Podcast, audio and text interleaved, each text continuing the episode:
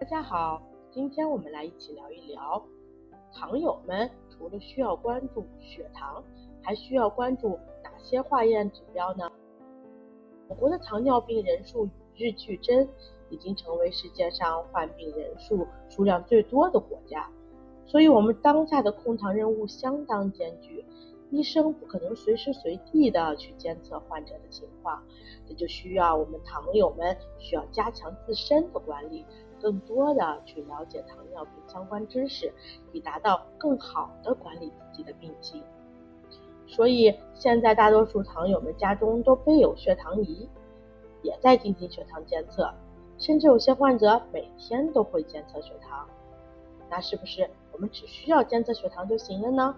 答案是否定的，因为血糖仅仅反映的是我们某一个点的血糖值，不能反映我们整体的血糖情况，也不能反映我们身体因为糖尿病引起的并发症的相关情况。所以，我们还需要关心的指标是以下几项：一、糖化血红蛋白，它能反映糖有。两到三个月的血糖的平均水平，能准确的反映出到三个月内血糖控制的效果。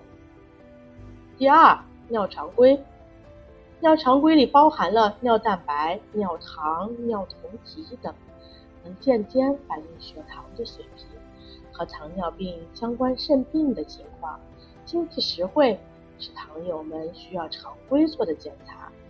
第三。血脂，血脂包括胆固醇、甘油三酯等等。糖尿病患者常常伴有血脂代谢异常，容易造成动脉粥样硬化，引起各种心脑血管疾病。所以血脂监测仍然十分重要。第四，肝肾功能。第五，人体检查心电图。对病程五年以上的患者，这两项也是一年必须检查一次，以了解糖尿病相关微血管和大血管病变的情况。其他的如颈部血管彩超、肌电图、肿瘤标志物等，也有必要定期检查。以上的检查您都做过吗？如果没有，应该去医院定期做复查。